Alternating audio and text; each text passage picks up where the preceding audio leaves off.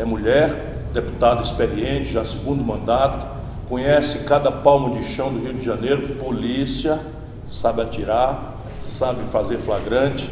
E estava me dizendo aqui antes no bastidor que acha mais fácil fazer um flagrante do que gravar uma entrevista para a televisão. Mas é assim que as boas pessoas são. Estou falando de Marta Rocha, nossa companheira, deputada estadual no Rio de Janeiro, bem falada aí para mil tarefas, foi pensada para governadora, e basta chegar a uma proximidade de eleição, já especula-se sobre a possibilidade dela ser candidata majoritária nas próximas eleições. Mas deixa esse negócio de eleição para a hora própria, nós vamos conversar hoje sobre segurança pública. Tem, tem jeito esse negócio? Ou para a gente dar um jeito de tirar o medo da, do coração das pessoas, a gente tem que sair matando todo mundo? Não, eu acho que tem jeito sim. E a primeira forma de dar jeito é entender que segurança pública é política estruturante. É entender que segurança pública é política de Estado e não de governo. Vou te dar um exemplo. Do governo Brizola, no segundo governo Brizola, nós criamos na Polícia Civil, eu tive a felicidade de trabalhar nas delegacias de mulheres, eu tive a felicidade de ser a primeira mulher a ocupar o cargo de diretora do Departamento de Polícia Especializada, que é esse organismo mais operacional que existe na polícia. Só o governador Brizola, com o secretário Nil Batista, teria a coragem de colocar uma mulher naquele cargo. Eu estou falando de 1993. Em 94, se decidiu pela criação dos crimes raciais. Isso era outubro de 94. Em janeiro de 95, com uma canetada, porque foi por através de um decreto, o novo governador disse extinguiu a delegacia de crimes raciais.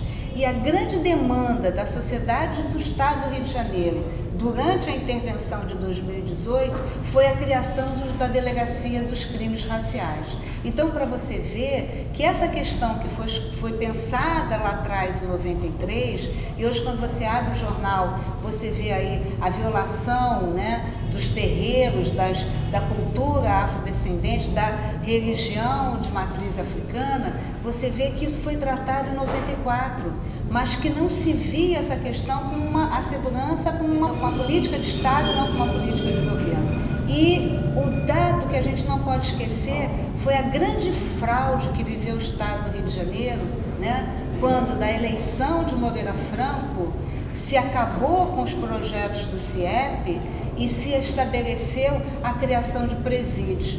Então eu não vou deixar de reproduzir aqui não só a fala do professor Anísio Teixeira que diz que a educação é a vacina contra a violência, mas a própria fala do professor Darcy Ribeiro e de Leonel Brizola que dizia vamos construir escola para não construir presídio. Então se a gente não olhar, Ciro, eu acho que você é, foca isso muito bem quando você fala de tecnologia, quando você fala de inteligência, quando você fala de investigação, quando você fala de investir em patrulhamento, mas com georreferenciamento. Então, tem jeito sim, mas tem que ter vontade política e tem que entender qual é o papel da segurança e entender que não é só com polícia na rua ou com viatura que a gente vai garantir o enfrentamento da criminalidade. Eu vou fazer aqui o papel do advogado do diabo. Vamos lá, eu sou um brasileiro trabalhador que moro no complexo do Alemão que tenho que sair de madrugada para pegar um ônibus ou pegar o trem para ir trabalhar, gasto duas horas para ir, duas horas para voltar, ninguém me paga esse expediente. E eu estou com medo, eu estou com medo porque minha família já foi assaltada duas vezes, o celular que eu tinha me tomaram, e eu com medo, eu fico presa fácil de uma, de uma lógica que é o seguinte, bandido bom é bandido morto. Por que, que eu não devo acreditar que bandido bom é bandido morto? Porque bandido bom é bandido preso. Opa! Porque o flagrante. Ou é... seja, não é também negócio de alisar, passar não, a mão na cabeça, não. Não, claro que não. A, a, o direito penal e a polícia, ela tem todas as ferramentas, seja no policiamento preventivo, e a gente vive essa dicotomia na legislação brasileira, né? Seja no policiamento preventivo ou na polícia judiciária, a gente tem todas as ferramentas que a gente tem que entender que o crime ele não se encerra no auto de prisão em flagrante na verdade, a investigação começa a partir da lavratura do auto de prisão em flagrante. Então, hoje, nessa nova visão né, de seguir o dinheiro, lembra do filme? Isso, isso. Siga o dinheiro. Então, é, de você fazer uma investigação para recuperação dos ativos que foram, é, que foram conseguidos através da atividade criminosa, você investir na, na investigação de lavagem de dinheiro, né? você é, olhar para o tráfico e pensar não apenas na apreensão da droga, mas pensar também nessa cadeia, né? pensar na questão da arma, que é um componente muito complicado, particularmente no estado do Rio de Janeiro. Então, que a gente, mas a, a, as pessoas querem, Ciro, a solução fácil. E a solução fácil não é com bandido morto. A, a, a solução adequada que vai garantir a, a, o enfrentamento da violência é pensar na prevenção, e aí vamos falar sempre da educação. E quando chegar na hora da atuação policial, uma atuação com qualidade, com profissionais qualificados, bem remunerados, né? Aí você vê, agora na reforma da Previdência, quando os militares das Forças Armadas falaram alto, eles rapidinho ajeitaram a situação dos militares. E só pensaram, eu quero aplaudir aqui os servidores das forças de segurança que foram lá para o Congresso chamar de traidor, porque é traidor mesmo, porque na campanha eleitoral de 2018 é, havia uma, uma apologia direcionada para as forças policiais. Então, e é isso que eu quero te dizer. Como é que, é uma, como é que um profissional qualificado e ciente dos seus direitos, ele pode fazer a diferença também. Você já aprendeu algum bandido assim, você mesmo então? Olha, eu já aprendi alguns. Alguns assim, alguns? Alguns. Eu quero te lembrar que no dia 13 de janeiro eu estava saindo da Penha, que é o bairro onde eu moro, onde a minha mãe ainda mora, o bairro onde eu cresci, né? E o meu carro foi interceptado e foi alvejado, e dentro dele estava uma senhorinha de 89 anos. E eu quero te dizer que eu estou esperando a Polícia Civil me dizer o que aconteceu ali. Porque antes disso, eu tinha cinco ameaças de morte encaminhadas pelo Disque Denúncia. Eu fui uma pessoa que, na minha gestão, investiguei o tráfico, a milícia eu fui uma pessoa que o primeiro ato meu, quando exerci o cargo de chefe de polícia, foi devolver o camarote do Sambódromo. Por um único motivo, que polícia não tem que ter camarote no Sambódromo. O que a polícia tem que ter é um espaço para que o turista nacional ou o turista estrangeiro dentro do Sambódromo, nos arredores, possa ser bem atendido. Se ele perdeu seu ingresso, se ele teve um, um celular furtado. Então, assim, e eu trabalhei muito. Eu cheguei até onde eu cheguei, mas trabalhei para valer. Então eu quero te dizer assim que eu não, não tenho medo. Eu, investi, eu investiguei a milícia, saí da chefia de polícia com 14 ameaças de morte e continuo andando aí é, com a cabeça olhando para frente com muita tranquilidade, porque nunca pratiquei um ato de indignidade ou de injustiça com quem quer que seja. Isso é que eu quero trazer para o povo brasileiro, e nesse caso o povo do Rio de Janeiro, onde está se vivendo um drama que é absolutamente patético, chocante, mas nós não precisamos esperar outra pessoa dedicada à luta é, por melhoria, pode ser equivocado ou não, a gente pode concordar ou não concordar, ser assassinada. Marta levou um tiro, o carro dela com a mãe dela de 80 anos, agora em janeiro, até hoje não esclareceram. E tem várias ameaças de morte. E ainda assim está aqui firme, forte, serena, tranquila e mais importante, eu vou só traduzir aqui para repetir a lucidez de, um, uma policial que já prendeu muito bandido, já investigou bandido de verdade. Isso é minha opinião, não é da Marta, esse imbecil que governa o Rio de Janeiro, explorando esse medo do nosso povo, fez agora, desceu de helicóptero, custo de milhares de reais para se exibir, feito um macaco com esse puxão de, de, de comida de luxo do palácio, né, simulando que teve qualquer coisa a ver. Claro que polícia, é, diante de uma ameaça de sequestro de ônibus, ela tem que executar aquilo que se chama estrito cumprimento do dever legal, está cometendo senão o exercício profissional e a gente aqui não é essa turma que alisa a cabeça de bandido. Mas na hora que a gente não estabelecer que o caminho para tirar o bandido da rua é o devido julgamento, é a prova, etc, etc, o que nós estamos fazendo, meu irmão, é vulnerar a tua família amanhã perder um filho, porque algum idiota, um governador exibicionista, resolveu matar uma pessoa sem dar ela sequer o direito de se justificar, de se explicar, ou de se defender para explicar que não era uma pessoa que tivesse culpa de coisa nenhuma, não que alguém que tenha culpa também possa ser morto. Não é fácil ser mulher na política, não, hein? Queria fazer uma observação não, aqui é para você ficar à vontade. Eu quero fazer duas reflexões aqui. A primeira para dizer que eu me preocupo muito com a situação jurídica dos policiais. Os policiais têm que entender que no momento da sua decisão, quem responderá pela sua decisão será o policial. Quem sentará no banco dos réus será o policial. Né? Então é preciso que o policial seja bem treinado. É, os episódios que nós vivenciamos no dia de hoje, eles mostraram dois momentos. Um momento de um ônibus que estava efetivamente com refém e houve uma ação que é prevista em lei, é, como totalmente você prevista em lei. Prevista em lei e a polícia foi precisa naquele momento e detalhe, não teve comemoração de policial, Isso. porque a morte não é para ser comemorada. Agora, o que a gente está discutindo aqui é o comportamento inadequado e me causou muito espanto. Foi alguém correr atrás do governador com o celular para filmar. É, eu ouso dizer... Eu fiquei chocado, não sei se todo mundo viu. Dizer... Esse, esse idiota desceu de helicóptero na ponte Rio-Niterói e saiu pulando feito um macaco feito um macaco de gravata, com aquele buchão enorme do luxo, não é? e, e, e, e o policial que fez o serviço certamente está angustiado, porque executou profissionalmente, corretamente, a, menor, a proteção da sociedade. Não tenho a menor dúvida de dizer que a conduta daquele policial foi nos termos da lei, foi precisa, e vamos detalhar aqui, não houve comemoração por Nada, parte exatamente. da polícia. Né? Então eu acho assim que esses dois campos de atuação têm que ser bem delimitados. E já respondendo a tua pergunta, eu acho que não é fácil ser mulher em campo nenhum. Não foi fácil ser mulher na polícia.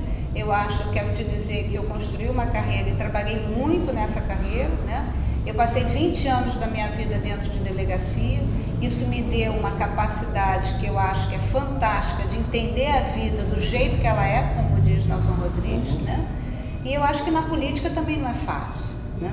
Mas eu acho que é um pouco do que você falou ali. É a gente entender verdadeiramente que não dá para querer uma sociedade que seja justa, solidária e sem preconceito, sem entender o papel das mulheres nesse contexto. Não há uma luta da democracia sem a participação das mulheres. Então, acho que está na hora.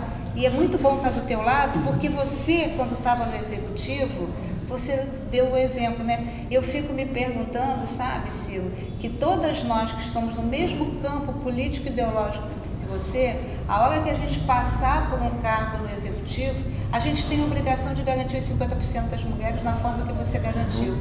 É, a gente é criado numa sociedade machista, né? mas evidentemente que a gente vai aprendendo todo dia. E, e eu queria te perguntar, por que, que a, a mulher tem essa dificuldade de não ser eu estou perguntando uma coisa que. Eu tenho me perguntado. Quero ouvir tua opinião. É, eu tenho me perguntado isso, claro, né? Que eu acho que as dificuldades de hoje são infinitamente menores do que as dificuldades de ontem. Eu cheguei na polícia em 1983, né?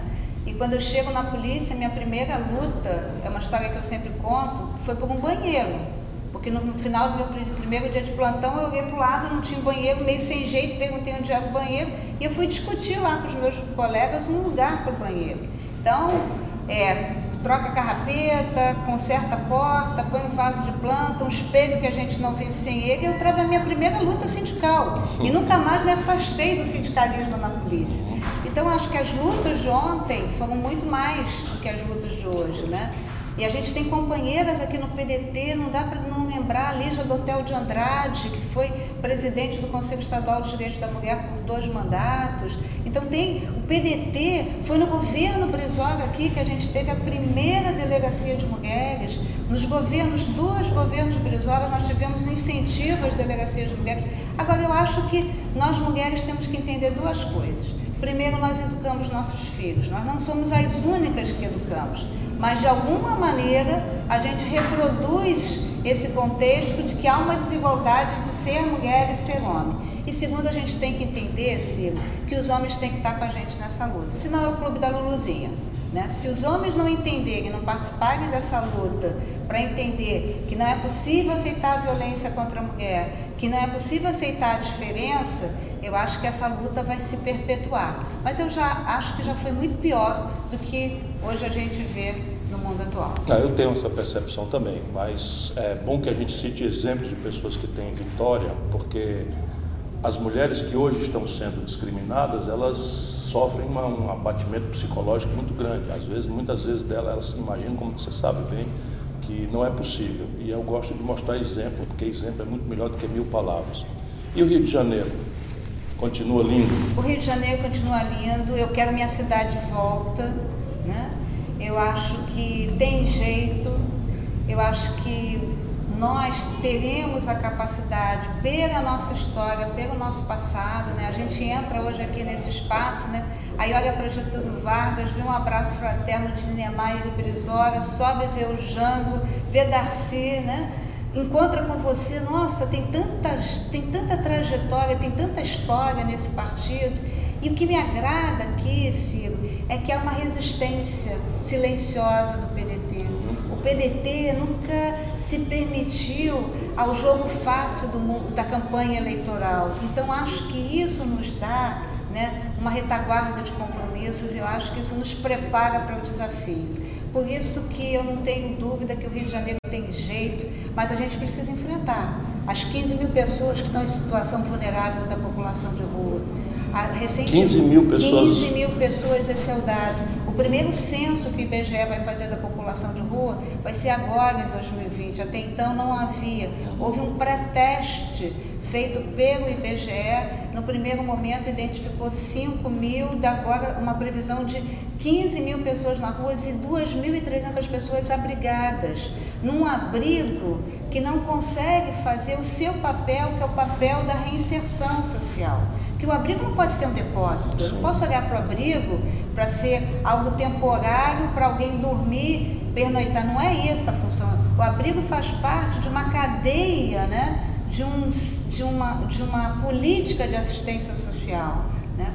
E aí eu quero te dizer que o jornal dessa semana, numa ação aí do governo, encontrou um homem dormindo em cima de uma árvore na Lagoa Rodrigo de Freitas. Então, as, primeiro, as ações do governo passaram pelos pontos turísticos. E sabe por que ele estava lá, Ciro? Porque ele não tem dinheiro para ir para casa. Uhum. Ele trabalha, na, ele mora na Baixada Fluminense, ele tem um trabalho, ele não tem um emprego, mas ele tem um trabalho e ele não consegue ir para casa porque a passagem é muito cara. Então ele, va, ele dorme de segunda a sexta em cima de uma árvore e talvez só, se ele tivesse dormindo na árvore na penha, lá no subúrbio, talvez não fosse descoberto. Né? Então eu acho assim que se a gente não pensar na educação, a cidade do Rio de Janeiro, Ciro, é o 28 lugar no universo de 92 municípios, dos dados do Fundeb, que audita os anos, os, os primeiros anos da escola. Né? Nós temos aqui uma entre três famílias vive numa comunidade carente. Sabe o que isso quer dizer? Com ausência de serviços públicos. Uhum com a ausência de proteção da justiça social. Então, se a gente não for capaz de olhar para isso, né, eu acho que a gente não vai conseguir. Agora, eu quero minha cidade de volta. Uhum. E tenho absoluta certeza que nós teremos condição né, de pensar esses grandes problemas sem, sem, sem esse obscurantismo que tomou conta das pessoas, sem essa raiva que nada agrega. Né? Vamos Eu falar mais sobre isso. Com, como, é que, como é que uma cidade. É, todo brasileiro se sente meio carioca, meio fluminense, porque foi a capital no passado e a Rede Globo é baseada aqui, a projeção das novelas, enfim, todo mundo meio que tem uma identidade, todo mundo quer conhecer o Cristo Redentor, o Corcovado, é, o Pão de Açúcar, enfim. E eu fui casado com uma carioca, vivi aqui entre períodos mais bastante tempo, mais do que todo mundo.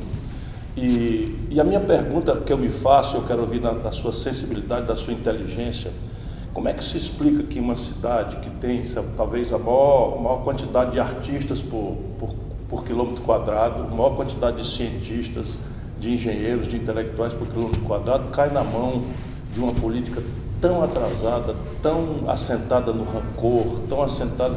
Por que, que o nosso povo carioca, o povo fluminense, votou nessa gente? Eu acho que alguém teve medo eu acho que... Por aquela questão da segurança pública só? É, eu acho que por tudo. Eu acho que também, quando chegou no segundo turno, na verdade, as duas pessoas que estavam lá não representavam a maioria da população carioca. Essa é a verdade, né? nem quem nem quem está no governo, nem quem não conseguiu chegar lá. Então eu acho que tem um outro caminho a ser seguido. Acho que essa eleição mostra isso, né? Ah, o que a gente descobriu é que esse governo que está aí na prefeitura não cuida das pessoas, como ele falou. Pelo contrário, por tudo isso que eu já falei aqui, a gente vê. Agora, eu acho que está na hora né, de achar um, um, um caminho que é o caminho do diálogo, que é o caminho da gestão. Mas essa gestão ela tem que ser inteligente, ela tem que ser inovadora, mas ela tem que ter compromisso com a justiça social. Então, eu acho que tem uma passarela, meio que uma passarela do samba aí, para esse caminho, e eu acho que tem a possibilidade, porque se mostrou né, exatamente isso. É, esse, esse aqui eu não, não conheço, esse aqui eu acho que pode ser razoável, e, mas na verdade penso eu que nenhuma das duas candidaturas é, ocupavam essa questão, ocupavam a, a, a, população como um todo. Me lembra um pouco, sabe, Ciro? Quando as pessoas começaram a discutir menino veste rosa, menina veste rosa, menino veste azul. E aí eu quero te dizer, eu não estou nem querendo perder tempo com ah, isso. Ah, mas não dá, realmente. O que eu quero saber, Ciro, é o seguinte, a menina que veste rosa foi violentada pelo seu padrasto que veste azul. Azul. O que, que a gente vai fazer com essa menina? Já que hoje 48% das ocorrências do estado do Rio de Janeiro de violência sexual tem entre 14 e 28 anos. 14 então, e 28. A gente está dizendo que não só o assédio sexual da criança é uma realidade, mas que a violência sexual chega nos adolescentes e a violência sexual contra a criança é praticada por conhecido, isso eu estou dizendo padrasto, vizinho, tio, avô. É eu quero saber que a menina que veste rosa se apaixonou pelo menino que veste azul e engravidou e saiu da escola. O que, que eu apresento para essa menina que saiu da escola, que escondeu essa gravidez e que não fez o acompanhamento na saúde e aí vai ter uma gravidez de risco e por via de consequência um parto difícil? É isso que eu quero saber. Eu acho que essa, o Rio, né? Exatamente, o segmento do Rio ficou discutindo essas questões que nada contribuem para os, pro, problemas reais da nossa cidade. É, então, isso, isso me faz um provocar um pouco mais você. É, eu acho que você conhece a alma do Rio, nós estamos frequentando isso. Isso tem a ver com uma questão do Brasil como um todo, não é uma questão só do Rio. Mas aqui dois fenômenos são exemplares dizer, dessa distorção política. Uma essa, esse distanciamento dos artistas, dos intelectuais, dos, dos, cientistas, enfim, da psicologia popular. Então é uma coisa, no mundo inteiro, o melhor conceito de elite, no sentido positivo do termo, é que são as vanguardas intelectuais, as vanguardas artísticas, que são as antenas né, que ajudam a população a formar seus valores. De repente a gente assiste no Rio de Janeiro os artistas, os intelectuais, por esmagadora maioria, todos num rumo, e, a, e o povão não, não, não, não acompanha esse rumo. Qual é a explicação? Eu acho que a, a gente falhou. A gente falhou, isso. A gente falhou enquanto esquerda. Sim, acho. acho tá? Elabore isso daí. Tá. Eu não estou dizendo que pontualmente o nosso partido falhou. Acho que essa, essa e nem a gente está querendo necessariamente é, transferir essa responsabilidade para outro. Não, você começou né? espontaneamente dizendo a gente a falhou. Gente Elabore mais isso. É, acho que esse é o raciocínio que, que, o Rio mesmo. e o Brasil precisam fazer. Nós falhamos, nós não ouvimos o povo, nós esquecemos a classe média. Você entra aqui nesse entorno, Ciro. Na campanha eleitoral a gente anda olhando para Nós estamos na sede nacional do, do, PDT, do, PDT, que fica aqui no coração, no coração do lado do Teatro João, João, Caetano, no, é isso? No coração do centro da cidade. Então, em campanha, você passava em qualquer lugar e a gente fica prestando atenção. Sabe qual é a placa que mais tem no Rio de Janeiro hoje? Na campanha não era a placa do partido e hoje volta-se a placa do aluga sorvete. Aluga sorvete. E a gente não está não tá vendo a classe média, a gente não está vendo né, o que, que aconteceu. É muito duro a gente ver né, a, a, nossa, a nossa incapacidade de conversar com uma mulher que está na favela, que, como disse uma vez uma faxineira para mim, numa delegacia que eu trabalhei, ela disse assim, delegada, na, lá na favela a gente reza para a filha nascer feia. Se a gente não entendeu o significado disso, não entender o que sente aquela mulher quando o traficante passa e olha para a filha dela, e a gente não entender a solidão daquela mulher para enfrentar essa questão, a gente vai fazer esse discurso que a gente fez, que vai falar para os intelectuais, mas que não vai reproduzir aquilo que o povo precisa que a gente escute. E aí a grande a pergunta que se impõe nessa hora é que tipo de esquerda é essa, né? Que fala para si, que, que não se conecta si, com o povo. Que, exatamente, né? Deixa eu e... provocar mais ainda e, por favor, seja muito maliciosa, porque nós não podemos dar o queixo para bater.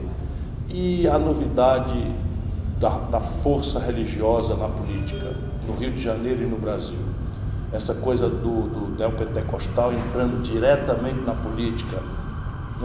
Eu, o prefeito do Rio é um bispo sim, da Igreja sim, Universal. E se comporta, não se comporta como um gestor, se comporta como um líder religioso. A sensação que eu tenho é que as agendas que ele gosta de fazer são as agendas exatamente vinculadas ao, seu conteúdo religioso. Eu quero te dizer que eu sou católica, uhum. Mesmo, eu vou à missa todos os domingos. E eu fico sempre questionando isso né? Qual é o nosso papel enquanto católico? Eu faço parte de um grupo que discute fé e política. A gente foi para o Paraguai e foi muito bem claro nisso. Quem diz que é católico tem que entender o que é direitos humanos, tem que entender o que é justiça social. Não dá para ser diferente. Agora, eu acho que a gente abriu esse ato e ficou com esse prurido de discutir, né? E aí a gente está vendo que hoje é, essa questão da religiosidade, ela está sendo mais importante muitas vezes, né? E aí o mandato não é do parlamentar, o mandato é daquele segmento que de duas em dois mandatos renova os seus os seus candidatos, seus parlamentares. Então eu quero te dizer, Silvia, assim, eu acho que nós temos que falar com todos e com muito respeito, eu acho que é, eu, eu não quero, enquanto parlamentar, eu não queria apenas o voto dos católicos, não. Eu sempre, no meu mandato e na minha vida pessoal, tá? Eu quero te dizer que eu tenho algumas coisas das quais eu me orgulho. E dentre as coisas que eu me orgulho, como eu passei lá no chefe da Polícia Civil, eu criei uma comissão, né, para enfrentar a intolerância religiosa. E ali sentava o católico, o evangélico, o judeu, o que a, a questão da matriz africana, né? Então ali sentava todo mundo. Eu quero te dizer que a gente tem que aprender, tem que mostrar para a população que os nossos valores são uma composição de vários momentos, né? E que a nossa religião não pode ser o único instrumento capaz de fazer alguém nos escolher. É, o iluminismo já resolveu esse problema, nós precisamos resolver isso entre nós brasileiros.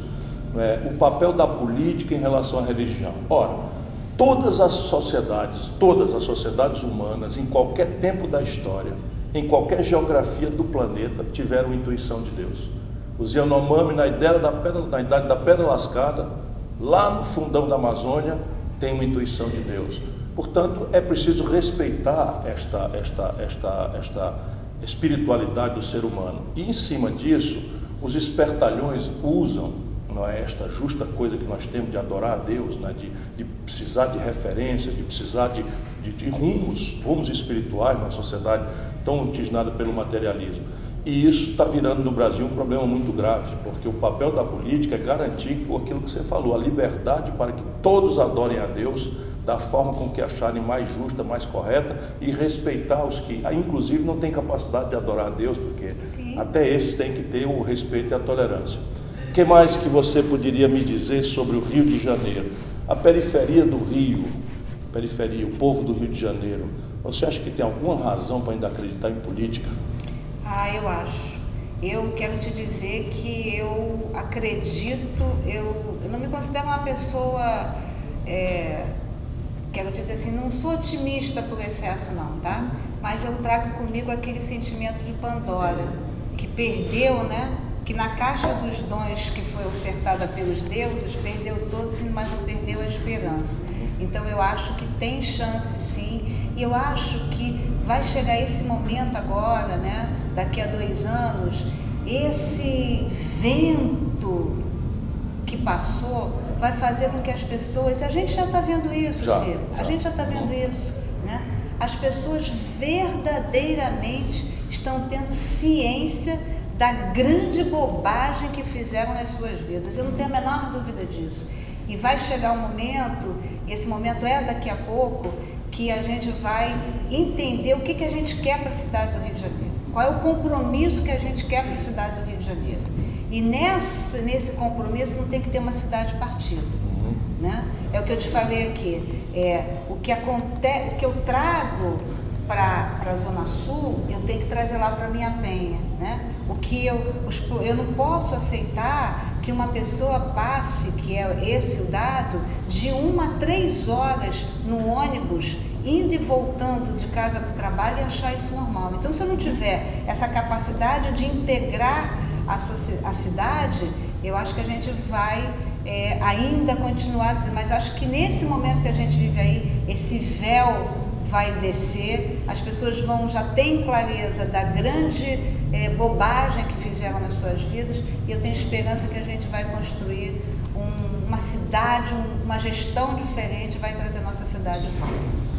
Eu gosto de ouvir isso e é nisso que eu acredito, porque os problemas são gravíssimos, a tua inteligência, a tua sensibilidade são corretas. Aí, esses dias aí, ficar escuro, três horas da tarde em São Paulo, 80% a mais de, de, de desmatamento na, na, floresta amazônica, briga com a, com a, Venezuela, briga com a Argentina, briga com a Noruega, briga com a Dinamarca por burrice, briga, aliás, tudo por burrice, briga com a, com a Alemanha.